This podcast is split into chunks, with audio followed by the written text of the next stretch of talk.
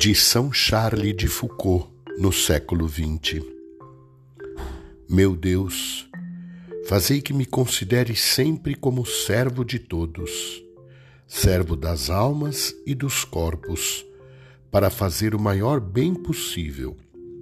servo em obedecer todas as vezes que puder, servo em procurar o último lugar, servo em não querer ser servido mas em servir, quer a mim mesmo, quer aos outros, em qualquer circunstância e sempre, em qualquer ofício, como o ensinastes vós mesmo, que, embora sendo Deus Mestre e Senhor, soubestes estar entre os apóstolos